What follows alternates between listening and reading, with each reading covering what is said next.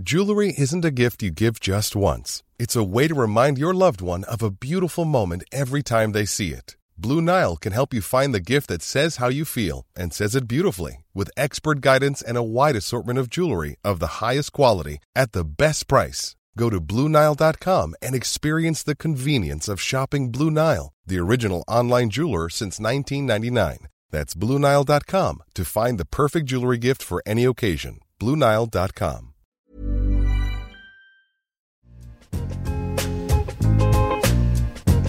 Bonjour et bienvenue à tous dans la deuxième partie de notre interview avec Georges Eddy. Après nous avoir parlé de son enfance aux États-Unis et de ses années de joueur pro, nous allons maintenant parler avec Georges de ses années de journaliste.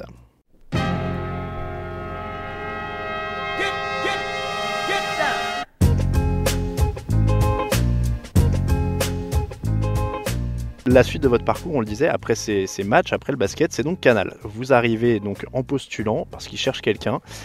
Et vous vous retrouvez, euh, donc un peu par hasard aussi, hein, si je dis pas de bêtises. euh, ou comment ça s'est passé? Vous avez envoyé une lettre, si je dis pas de bêtises. Euh, oui, bon, c'est pas un hasard dans le sens que je, je me suis proposé. Oui. C'est ce que je dis aux jeunes, euh, ça c'est mon côté américain. N'hésitez pas à vous vendre, Mm. à, à- à mettre en valeur vos qualités. Euh, parce que si vous ne le faites pas, personne ne va le faire à votre place. hein. Et j'ai passé ma vie à essayer de, de me vendre un peu. Et avec Canal, heureusement, ça a marché. Mais c'est pas vraiment un hasard. En fait, la chance, c'est que Bouffier, très grand personnage du basket français, vient me chercher euh, pour jouer à Paris Racing. Donc je suis à Paris. Je vois que Canal Plus va commen- com- commencer à exister. Je vois qu'il propose de faire du- du sport américain. Donc je m'abonne tout de suite. Donc j'ai même l'abonnement deux semaines avant que ça commence à diffuser les programmes.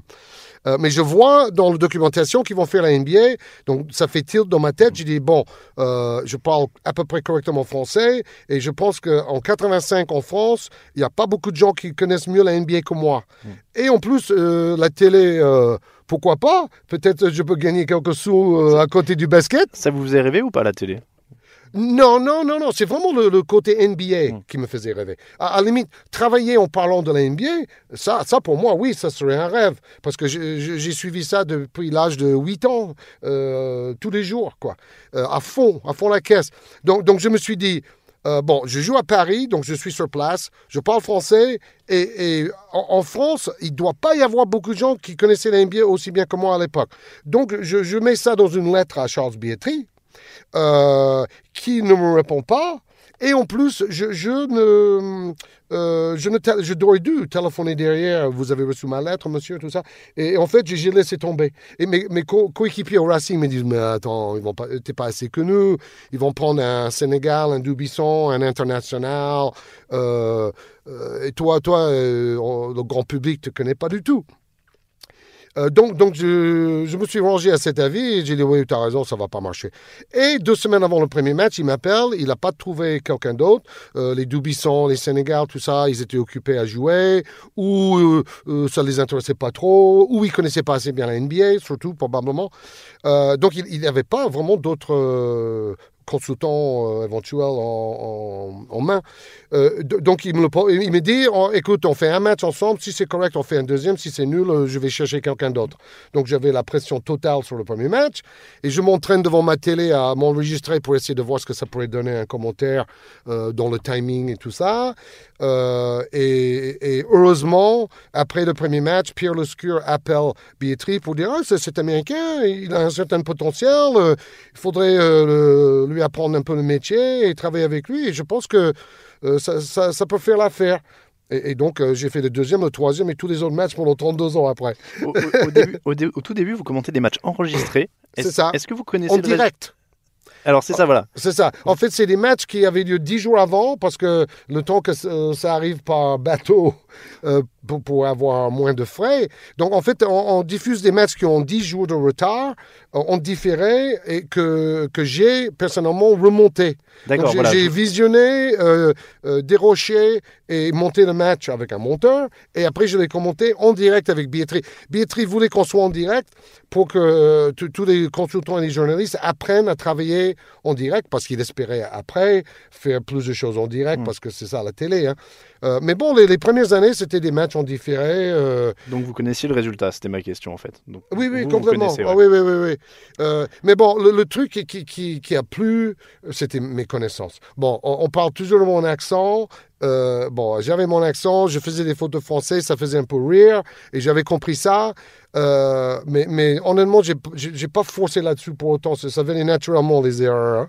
Euh, mais par contre, les connaissances des joueurs et tout ça, là, les gens, ils, ils ont vu, oh là là, si on aime ce truc, ce mec-là, il, il- il va m'apprendre des choses. Mais alors, justement, dans une interview au Orlando Sentinel en 87, et je les remercie d'avoir laissé toutes leurs archives en ligne, Wow. parce qu'il y a beaucoup de choses sur vous, euh, vous disiez, nous devons toujours nous rappeler que 99% des gens qui nous regardent ne connaissent rien des joueurs, Karim Abdul-Jabbar, Magic Johnson, euh, donc nous les éduquons. À quel moment, dans votre carrière à Canal, vous passez de l'éducation à on parle à des gens qui connaissent le basket?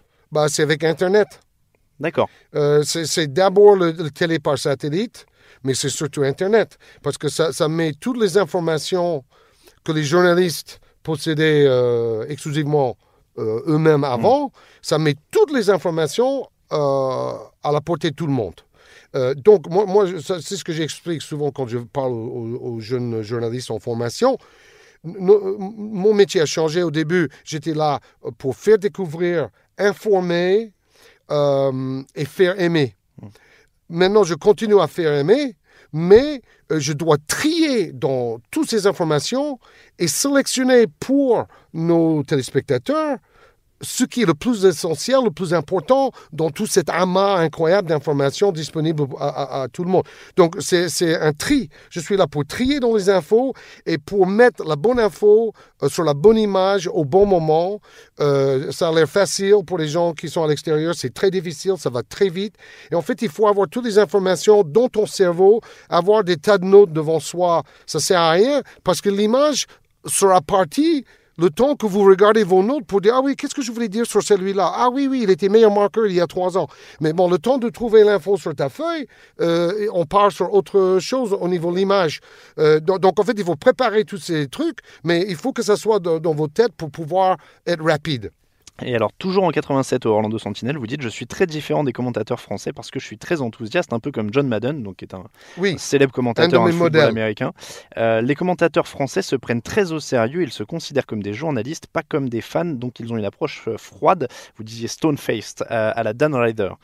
Ça a changé quand même pas mal depuis, non? On, a- on est plus entré dans l'ère du fan oui ces dernières je années. pense que Canal Plus a fait école, surtout. Des gens comme moi ou Thierry Ray sur le judo. Et, bon, c'est d'abord Thierry Ray, d'ailleurs, qui a ouvert la voie à George Eddy de se lâcher davantage et d'être plus lui-même devant le micro. Euh, parce que j'étais un peu bloqué les premières années. euh, la rigueur de billetterie, AFP, euh, information d'abord. On n'est pas là pour se mettre en valeur et tout ça, tu vois. Euh, ce qui était déjà une bonne école de formation. Mais après, avec le temps, j'étais content de pouvoir être davantage moi-même, plus de jeux de mots, plus de sens de l'humour. Euh, et après, il y a cette histoire d'Internet qui fait que tout le monde a déjà plein d'informations à disposition. Et euh, nous, nous étions là plus pour analyser en fait. Maintenant, en fait, mon, kiff euh, aujourd'hui, c'est tout à fait différent. C'est en fait, euh, je fais le euh, Basketball Champions League Final Four à Athènes et, et je sais qu'en plus, on va avoir deux consultants en plateau avec un journaliste. Euh, donc, euh, mon truc à moi, c'est de rester collé au match et d'analyser au fur et à mesure les tendances tactiques, techniques, les duels. Euh, donc, vraiment m'imprégner dans le match. Et même mon collègue, je sais que lui, il va donner plein d'informations sur les joueurs. Donc je suis drôlement... Au début, j'étais une sorte de consultant journaliste, et j'ai la carte de presse aussi depuis euh, ces 32 ans. Et maintenant, je suis vraiment beaucoup plus dans un rôle d'analyse pure, pure, pure et dure. Quoi. Euh, il y a une vraie évolution, et c'est ça aussi qui permet de durer peut-être, c'est que vous êtes adapté au fur et à mesure. Euh, oui, j'espère m'être adapté. Je- J'espère surtout euh, avoir progressé. J'espère que je parle moins, que, que je fais moins de clichés, badaboum, mamama. Donc ça vient de temps en temps, mais, mais je forçais trop là-dessus, on va dire, entre peut-être entre 96 et, et 2008. Pe- Tu vois, je, je, je- je me caricaturais un peu moi-même parce que je savais qu'il y avait certaines choses dans mes commentaires qui semblaient plaire au grand public. Et donc, je forçais un peu trop sur ces, ces aspects-là. Euh, et en fait, j'aurais dû continuer à évoluer comme j'ai évolué du côté AFP vers le côté Thierry Ray qui se lâche. Donc, donc ça, c'était plutôt une bonne évolution. Et, et maintenant, j'ai une nouvelle évolution, je ne sais pas, depuis peut-être dix ans maintenant, où je considère euh, que, que, je suis plus dans l'analyse et, et, et, plus dans le tri de l'information. Ça a été conscient, cette, euh, cette, euh, ce changement de style, trouver ce En fait, c'est venu naturellement. Et après, je me, en, en- en réécoutant certains commentaires, je me rendais compte, et surtout en, en étant, parce que j'ai quand même une grosse présence sur les réseaux sociaux depuis le tout début avec Xavier Euh, vers 98, les matchs à 3 heures du matin le vendredi de, NBA sur Canal, on était les premiers à recevoir les questions sur Facebook et, et parler avec nos abonnés directement, à répondre à leurs questions pour remplir les temps morts qui étaient euh, interminables. Euh, et donc, c'était un peu le début de l'interactivité. Donc, à travers toutes ces évolutions, j'ai compris que moi aussi, j'étais en train d'évoluer et que j'avais intérêt à faire certaines choses. Euh, par, exemple, je, gave beaucoup moins euh, les téléspectateurs d'informations sur les joueurs. Je considère que, s'ils sont là, surtout que le basket, c'est quand même une niche, s'ils sont là, pour la plupart, euh, ils, savent tout ça déjà. Par contre, là où je suis obli- obligé de redevenir un peu journaliste grand public, c'est quand on fait l'équipe de France. Là, il faut rappeler un peu le parcours de chacun parce qu'il y, y a plein de téléspectateurs français qui ne regardent que l'équipe de France parce que c'est l'équipe de France, quoi. Euh, et, et- et eux, ils ils sont contents de, de revoir un peu le B à bas. Euh, donc, euh, et en plus, on, parle des fois des, euh, des, centaines de milliers ou même des millions de personnes. Do- donc, c'était avec David Cosette notamment, on, avait décidé qu'il faut, savoir faire un peu un, un commentaire plus grand public dans ces occasions-là. On, on parlait du, du style, vous le disiez, il y a une adaptation, il y a un travail, vous réécoutez, vous durez, vous renouvelez au niveau des plateformes, des réseaux, euh, vous, vous êtes plus présent sur les réseaux sociaux, sur Internet, vous avez une vraie curiosité euh, à propos de tout ça. Tout à fait. Euh, moi, je je l'avais ressenti encore une fois quand on a commencé à travailler ensemble, vous m'aviez dit, voilà, il y a peu de gens au final sur Internet qui me voient beaucoup, euh, qui, qui me Bah, connaissent. c'est parmi surtout la jeune génération. voilà. Et, je parle avec des jeunes euh, quand je vais en, en vacances à Manosque et je joue au basket avec le club local. Et en fait, tous les jeunes ne me connaissaient que à travers le Hoopcast Mm. ou à travers euh, des choses qu'ils ont vues sur YouTube ou sur Internet. Alors malheureusement, il y y a beaucoup de gens euh, qui ne sont plus abonnés à Canal Plus aussi. Euh, et- et en tout cas, le- je pense que le pourcentage dans la population doit être moindre qu'à une époque. En plus, sur Canal, on fait un peu moins de basket, il n'y a plus d'NBA, tout ça. Donc, à la limite, pour cette jeune génération qui aime la NBA, voir George Eddy travailler par rapport à la NBA, c'était sur euh, Internet et les réseaux sociaux. Et alors, question obligatoire, mais. Ou, les, ou les jeux vidéo. Il y Ah, a jeux- beaucoup ah oui, de jeunes vrai, NBA qui- Live. Ah, ben, euh, je connais votre voix de euh, EA, comment ça s'appelait? NBA Live. NBA Live sur- avec EA Sports. Là aussi, on, on a été euh, très précurseur parce que j'a- j'avais fait la toute première version française euh, en allant à Vancouver dans leur siège pendant quatre jours pour, pour mettre toutes les premières voix. Euh, bon, maintenant, ils ont été dépassés par 2K et je ne sais même pas si ça existe encore en Je France. crois qu'il existait cette année encore, ouais. ouais. Ah oui, ah, le, le- NBA Live, ouais, NBA ouais. Live, oui, ils ont eu un peu de mal ces il y a eu années. quelques années où ils ont arrêté et ils sont et il n'y a pas de version française. Il ne doit pas Non, avoir un marché suffisant. Euh, donc en fait maintenant, euh, ça c'est Internet aussi. Tout, tout peut être en VO, tout peut être en anglais. Euh, parce que la jeune génération a été habituée à ça. Et alors, Georges, on parlait donc de votre style, question obligatoire, euh, j'allais dire. Sur votre accent, euh, j'ai pas le choix parce que c'est la question, euh, encore une fois, donc quand on a commencé à travailler ensemble il y a un an et demi, c'est la première question que les gens posent. Avant, il est sympa, c'est son accent, il l'a ou pas en, en dehors de l'antenne? Oui, et, et la réponse? Bah la réponse est oui. Oui, je parle comme ça tout le temps. En fait, euh, j'ai vraiment co- commencé à, à, travailler le français euh, au lycée et à l'université pour gonfler mes notes. Mais euh, j'avais des profs qui étaient des Américains avec des accents horribles. Mm. et, et donc, bon, le- le- l'erreur que j'ai fait, c'est ma mère voulait m'apprendre le français quand j'étais jeune et j'étais feignant et, et ma, ma fille a fait la même chose avec moi par rapport à l'anglais. Et j'ai un peu refusé euh, parce que euh, c'était du travail et ça me fatiguait. Euh, bon, après, euh, j'ai appris le français, la lecture, le vocabulaire, tout ça, euh, grâce à mes études universitaires et ça gonflait mes notes, donc c'était positif. Mais j'ai jamais vraiment pu m'imprégner de l'accent.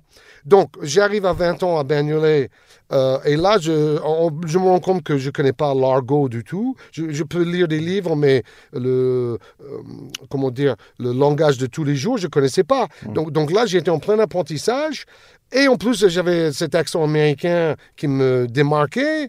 Euh, et, à, 20 ans, je, je, me demande si c'était pas trop tard pour vraiment développer un super accent en français. Après, c'est pas plus mal que d'avoir pris l'action parisienne. Après, c'était un avantage. C'est ça. Euh, donc, euh, après, j'ai compris que pour Canal+, c'était un avantage parce que euh, vous diffusez des sports américains, avoir quelqu'un qui a des connaissances et qui a un accent américain pour parler français, forcément, ça fait plus crédible. Et puis, c'est quand même un peu plus chantant et sympa que l'accent parisien. Il faut, il faut dire quand même. Oh, ouais, bah, c'est peut-être aussi parce que je, je, parle avec enthousiasme et tout oui, ça. Aussi, donc, c'est l'accent, mais c'est, je pense que c'est la forme, l'enthousiasme et aussi le contenu avec les connaissances. C'est vrai. j'espère que tous ces éléments et pas seulement l'accent. Parce que j'ai dit toujours aux gamins, j'ai dit, écoute, si je n'avais que l'accent pour moi, euh, j'aurais fait deux ans et après, on en aurait eu marre de m'écouter.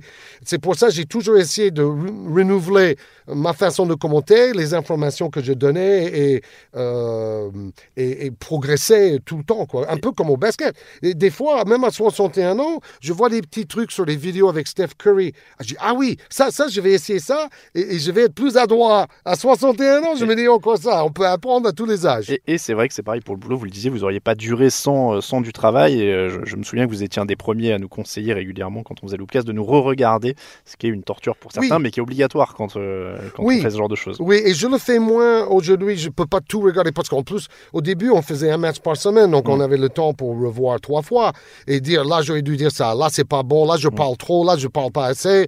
Euh, il y a mille trucs à dire. L'autocritique, c'est le plus mm. important dans ce métier, mais il faut être lucide et, et pas se croire euh, le meilleur. Euh, j'ai vu plein de consultants basket, et je ne les nommerai pas, qui sont passés entre nos mains, parce qu'en 32 ans, on, a vu tout le monde. Hein. Et, tous ceux qui sont arrivés en pensant, ah, bah, j'ai vu, j'ai fait une telle carrière, euh, ça suffit pour être un, consultant génial. C'est totalement faux.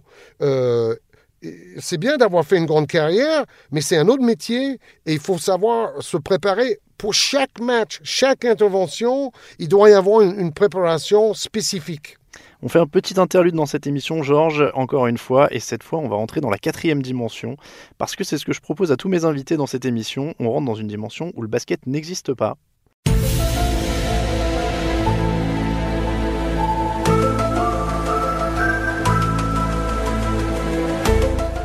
Et je vous demande qu'est-ce que vous faites de votre vie du coup s'il n'y a pas de basket?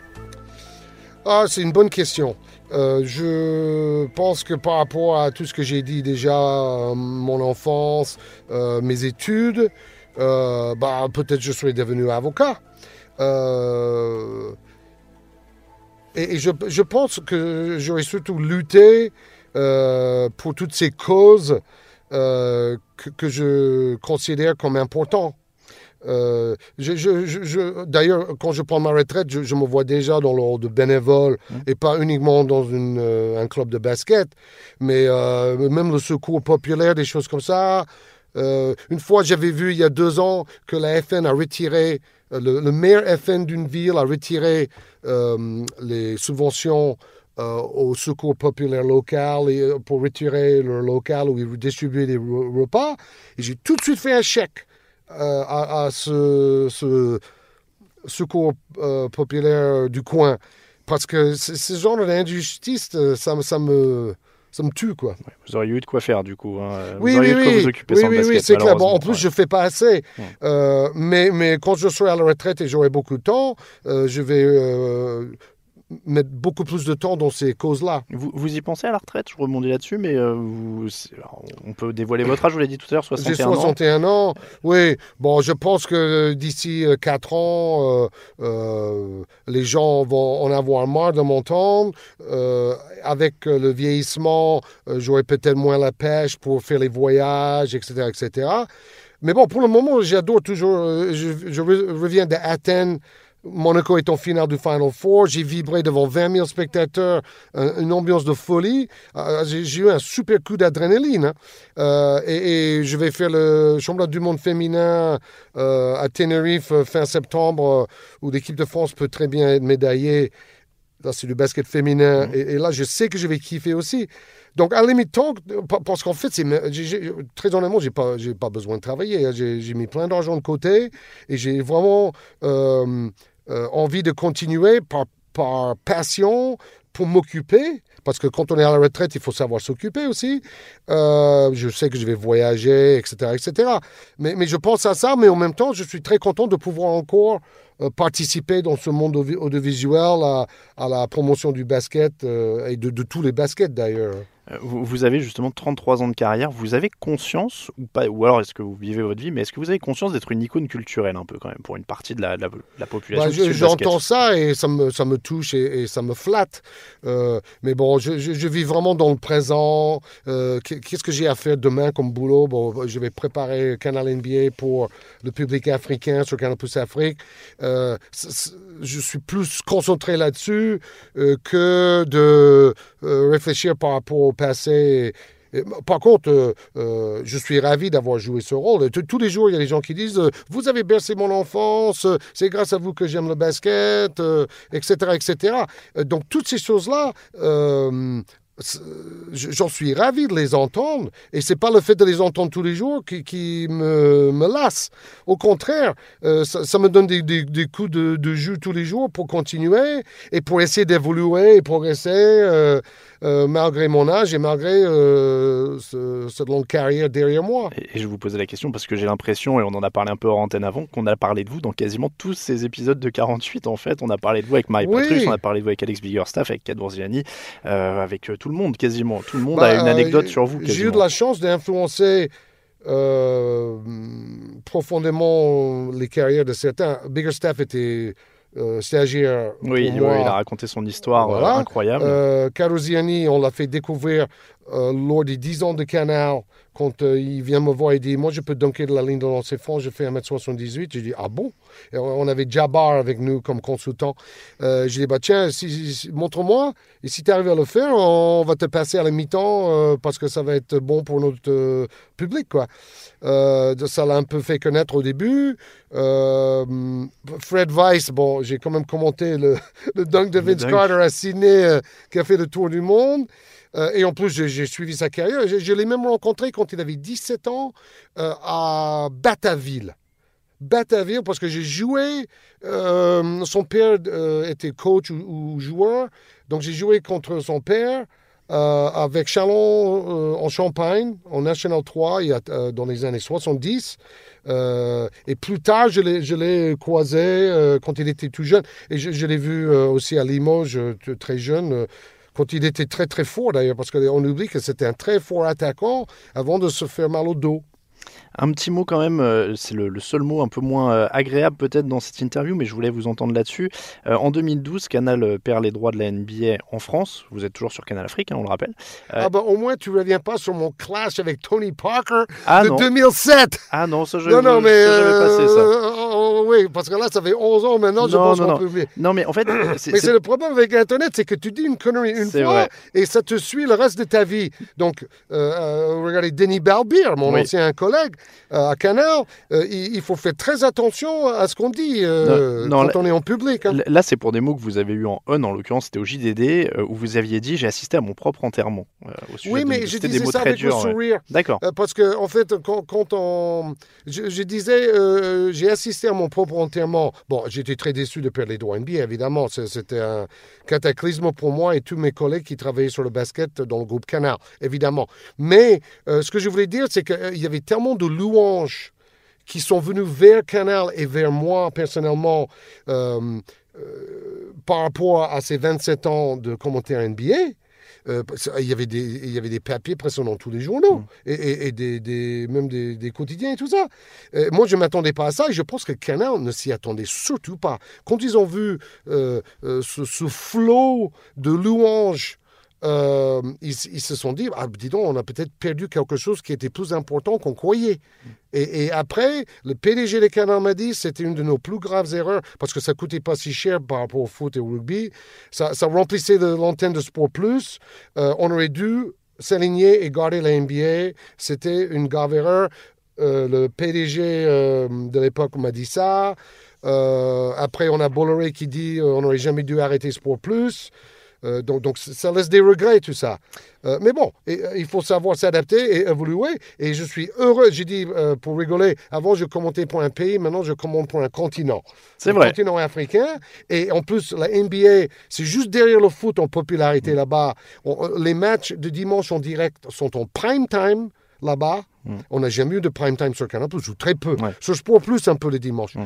Euh, donc, euh, je, je sens que, je travaille un peu comme au début de Canal, à la promotion de quelque chose qui grandit euh, incroyablement vite. Et en plus, on fait toujours euh, les questions pendant le direct avec nos abonnés africains qui sont nombreux à nous poser des questions, qui sont nombreux à regarder les matchs. Le magazine est, est aussi qualitatif que ce qu'on faisait sur Canal Plus France. Donc, euh, tout, tout- tout ça, ça me, ça me redonne des, des- des coups de, de rajeunissement. Autant plus que les gens à Canal Plus Afrique, euh, il y a beaucoup de jeunes. euh, et et c'est un peu comme quand on a démarré Canal ou Sport Plus. On, on voit un truc en train de, de se développer. Ouais, c'est sympa. Vous, vous y retrouvez du positif une nouvelle fois en fait. Vous arrivez toujours à retrouver Oui, du oui, positif. bah, ouais. c'est ce que j'ai toujours essayé de faire dans la vie. Parce que même dans- ma carrière de basketteur, j'ai eu des grosses déceptions. Avec Bernolais, on est descendu. Avec Nice, on est descendu. Euh, do- donc, euh, il faut savoir rebondir. Il y a des saisons où, où je jouais pas et j'étais nul. euh, à Nice en, en- en première division et la seule saison avec Paris en première division, je, jouais très peu. Donc, bah, c'est ça la vie. Mais bon, ça, c'est l'éducation. Vous avez deux parents handicapés qui se battent tous les jours pour overcome, comme on dit en anglais, pour passer au-delà de ces limitations. Donc, donc ça m'a donné un formidable exemple à suivre. J'ai attendu la fin parce que, on en- encore une fois, on en avait parlé un petit peu euh, quand je vous ai invité. Vous m'avez dit, bon, Jordan à Géo André, euh, Jordan à nulle part ailleurs, j'en ai beaucoup parlé. Alors j'ai cherché autre chose et j'ai vu que en 93, vous avez trouvé une salle pour Shaquille O'Neal lorsqu'il était de passage à Paris Oui, et vous vous êtes entraîné avec lui. Alors est-ce très que grand c'est souvenir. est-ce que c'est possible de s'entraîner avec Shaquille O'Neal? Oui, oui, oui. Attends, non, mais c'était absolument génial. Euh, en fait, il est venu pour faire son concert de rap au Zénith où j'ai été l'animateur. Donc, j'étais un peu comme pour Jordan euh, plusieurs fois d'ailleurs, mais surtout euh, en 90. J'étais euh, euh, journaliste, traducteur, guide, accompagnateur et tout ça. Parce qu'on était allé dans les banlieues, Reebok, Blacktop à l'époque.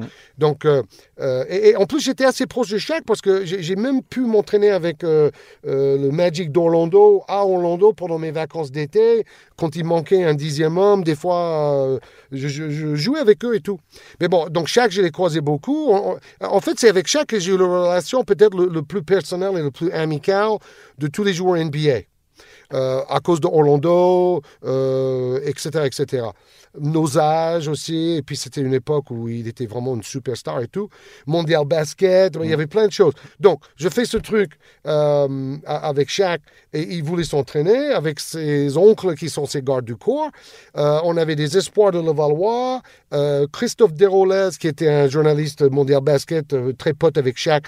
Donc, quelques privilégiés. Et oui, oui, on a joué. Et en plus, on a fait plein de trash talking.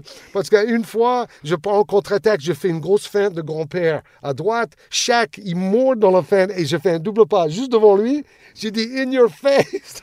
je te jure. Ah bah vous Non, mais c'est parce que franchement, c'était presque un, un pote. On n'était pas des amis très intimes, mais honnêtement, on était des potes. Donc, euh, je te jure, c'est la vérité. Donc, je marque devant lui, j'ai dit in your face, Shaq. Il dit Ah bon, on va jouer comme ça?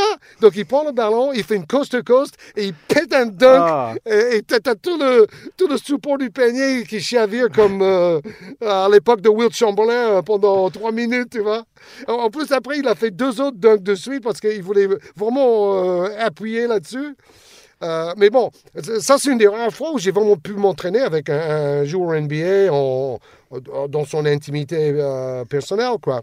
Ouais, ça, ça a l'air d'être quand même un sacré souvenir. Ça- vous l'avez défendu au poste un petit peu ou pas du tout? Euh, oh, on a dû switcher et j'ai dû défendre un peu sur lui. Mais bon, j'ai pas joué physique avec Shaquille O'Neal. hein. Vous avez pas J'ai reculé, j'ai dit vas-y. Ça- Mais surtout, ne me pétez pas un nouveau dunk sur la tronche. Ça, ça doit être terrifiant. Euh, après tout ça, euh, ap- Eh, eh, Attends, on n'a pas parlé de son concert de rap. ah ben allez-y. il, il avait avec Fush Nickens. Alors c'est qui Fushnikens J'ai vu ça Ah, sur le. C'était un, un groupe de rap. euh, et, euh, ils, ont, ils ont fait un disque avec Shaq. Alors, ça, c'est l'anecdote cute. Donc, on a le Zénith est rempli et ils attendent le truc. Et puis, euh, Fushnikens et Shaq, euh, ils disent Mais vous nous avez promis euh, du Kentucky Fried Chicken dans notre loge. Et il n'y en a pas. Alors, le problème, c'est que les organisateurs, le, le seul Kentucky Fried Chicken à l'époque, c'était à la porte d'Italie. D'accord. Donc, ils envoient un émissaire chercher ça, mais le- avec les embouteillages et tout ça, le mec, il met un temps fou à ramener le Kentucky Fried Chicken, qui en plus devait être froid Ouais, ouais. après une heure dans la bagnole. Et ils disent, nous, on commence pas ce concert de rap avant d'avoir reçu notre euh, Kentucky Fried Chicken. Mais tu vois le truc délirant, là? Et moi, j'étais là, mais les gars, soyez, soyez adultes. euh, euh, Il y a 6000 personnes qui commencent à huer. Donc, en fait, ça a commencé avec une heure et demie de retard. Et moi, tous les 10 minutes, je devais aller me faire huer.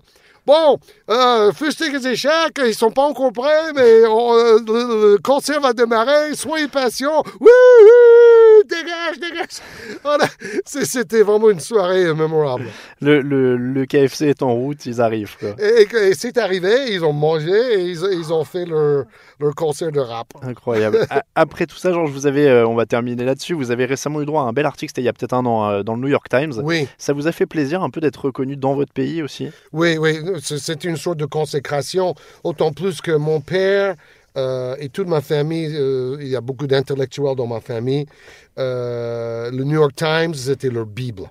C'est-à-dire que euh, habitaient à Washington ou en Floride, mais ils lisaient quand même le New York Times euh, systématiquement parce que c'était le, journal euh, un peu le plus à gauche, le, le- plus compétent et le plus réputé. Euh, donc, et, le plus drôle, c'est qu'il y a eu un, petit truc dans le New York Times la première année à Bagnolet. Ça parlait un peu des joueurs américains qui jouaient à l'étranger. Et j'ai été interviewé par euh, Samuel Apt, qui était un, un journaliste sportif légendaire du Herald Tribune, qui a fait l'interview. Et c'est passé dans le New York Times. Et, et c'était même dans les magazines qu'on trouvait dans, dans les avions D'accord. c'était un truc de dingue. Et j'ai été cité trois fois là-dedans. Donc ça, c'était déjà une sorte de consécration. Ma famille dit, ah, George, George a, répondu à des questions dans le New York Times. C'est incroyable, c'est pas possible. Euh, et donc, c'est arrivé en 77. Et c'est arrivé l'année dernière. Et donc, c'était la nouvelle génération, notamment de ma famille et de mes, amis de longue date en, Floride. Euh, ils, ont, ils ont vu ça, ils ont dit, ah, tiens, bravo gamin, t'as réussi. Euh, c'est un peu le le nec plus ultra euh, euh, qu'on peut espérer pour un journaliste. Quoi. Bon, et ça, ça allait être ma dernière question, mais vous y avez déjà un peu répondu tout à l'heure. Du coup, euh, Georges dit, à la retraite, vous restez en France. Alors, la France vous Ah garde. oui, c'est un- par contre, je vais beaucoup voyager. Euh, avec ma femme, ça va être les îles grecques, les îles Canaries. Nous avons une maison dans le Luberon. En, en fait, on, on va aller là où il fait beau tout le temps. C'est fini, la grisaille C'est- parisienne. Vous avez bien raison. C'est, ça, c'est vraiment le truc qui nous déprime le plus. C'est quand on a trois semaines de, de grisaille et de, de petites pluies et du froid. Euh, donc, ça, ça c'est le, le, le base pour ma retraite, c'est d'être toujours au soleil. Il va faire toujours l'été. On peut toujours se baigner et faire des, des petits shoots sur un terrain en plein air euh, Et- avec les vieillards. Et alors, c'est ce que j'allais dire, vous avez joué au basket jusqu'à ce que vos genoux disent stop, quoi, grosso modo Oui, alors j'ai la chance euh, de ne pas avoir eu encore en tape du bois. Euh, j'ai jamais eu de, de graves blessures. Bon, euh, maintenant je joue au ralenti. Avec moi, vous avez la vitesse réelle et le ralenti en même temps. Vous m'aviez prévenu, je me rappelle la première fois, quand vous nous avez invités à jouer, vous m'avez dit Moi, de toute façon, je trottine, je prends mon shoot et je repars dans l'autre sens. Oui, c'est Voilà, ça. Quelque chose comme ça. Vous m'aviez dit, vous m'aviez dit mais- par contre ça rentre. Je crois que vous me l'aviez précisé. Je suis Parce que j'ai compris aussi que si je fais trop de sprint ou je passe dans le rouge, le lendemain, j'ai du mal à sortir du lit. Donc, je joue à mon petit rythme, je joue pas trop longtemps, euh, mais je peux encore jouer Mm. et parfois prendre du plaisir. Euh, donc, euh, je- je- j'espère continuer. J'ai vu des messieurs en ancien, il y en a un qui avait joué jusqu'à 83 ans, mais bon, il s'est chauffé, quoi. Mais déjà, il était encore dans le, le milieu basket avec son, ses potes, euh, ses vieux et tout ça. Euh, et j'ai- j'aime ça. Euh, je, je me vois aussi coacher éventuellement. le je coach déjà l'équipe première en ancien du Vésinet euh, quand on est à domicile. Do- donc, je vais rester dans le milieu d'une manière ou d'une autre. hein. Il n'y a pas, pas de souci. hein. Eh ben Georges, je vous remercie beaucoup, beaucoup, beaucoup d'avoir répondu à cette invitation. C'était un vrai plaisir. Et- Et, et j'espère surtout qu'il y aura des choses euh, nouvelles et différentes pour les oreilles de tes auditeurs. Eh ben, écoutez, en tout cas, on a battu notre record d'émission la plus longue. Je crois que ça va être la première fois qu'on va devoir la mettre en ligne en deux parties parce qu'il y a tellement de choses. Mais c'était un vrai plaisir et ça fait toujours plaisir de battre des, des records de durée parce que ça veut dire qu'on s'amuse, qu'on discute et Ah, qu'on apprend plein de choses. Euh, et on espère en effet euh, que ce sera le cas pour nos auditeurs, mais j'en doute pas. Moi-même, j'ai appris plein de choses alors qu'on se côtoie un petit peu et, et c'était vraiment passionnant. euh, et, et voilà, je vous C'est une souhaite. sorte de continuation de notre année ensemble sur le Hoopcast que je regrette encore euh, aujourd'hui euh, la disparition euh, de ce très beau produit. Bon, en tout cas, c'était euh, c'était un plaisir d'avoir fait cette année-là avec vous. On se voit encore. Bon, on donne des noms de sponsors, mais on bosse encore un peu ensemble avec Unibet. On fait plein de choses. Donc, euh, Tout à fait. donc c'est toujours un plaisir, en tout cas, Georges. Et euh, je, je mets une petite note personnelle à la fin parce que je me rappelle que je vous l'avais dit la première fois qu'on s'est rencontrés à Dailymotion après une réunion. Euh, j'étais venu vous voir après parce que j'étais un petit peu penaud et j'étais un petit peu euh, intimidé. Et je vous avais dit, bon, on va travailler ensemble, mais je vous ai écouté aussi pendant toute mon enfance et ça va me faire très bizarre de travailler avec vous au début. Je suis très honoré. Et, et je vous le redis parce que ça a été un vrai plaisir de bosser avec vous pendant toute cette année sur le Hoopcast et de le Ah, faire encore mieux. de temps en temps. Euh, donc voilà, c'était un vrai plaisir et je vous remercie encore une fois. Euh, je remercie aussi ceux qui nous ont suivis donc pour cet épisode de 48. Je crois que c'était le 9e, si je ne dis le 8e, si je ne dis pas de bêtises. Euh, on vous rappelle que si vous aimez l'émission, vous pouvez la soutenir sur Tipeee. Il n'y a pas de pub dans le podcast. On vous remercie tous qui nous suivez. Je vous remercie encore une fois, Georges. Je vous souhaite plein de bonnes choses pour la suite et notamment pour la retraite sous le soleil dans quelques années et surtout pour plein de matchs de basket qui arrivent sur Canal Afrique, euh, la Basketball Champions League et toutes les bonnes choses que vous avez Et l'équipe actuellement. de France. Et l'équipe de France. Il va y avoir, Surtout l'équipe de il va y France. avoir plein de bonnes choses. Merci beaucoup, Georges. Merci Alain. On vous dit à très bientôt pour un prochain épisode de 48. Ciao, ciao.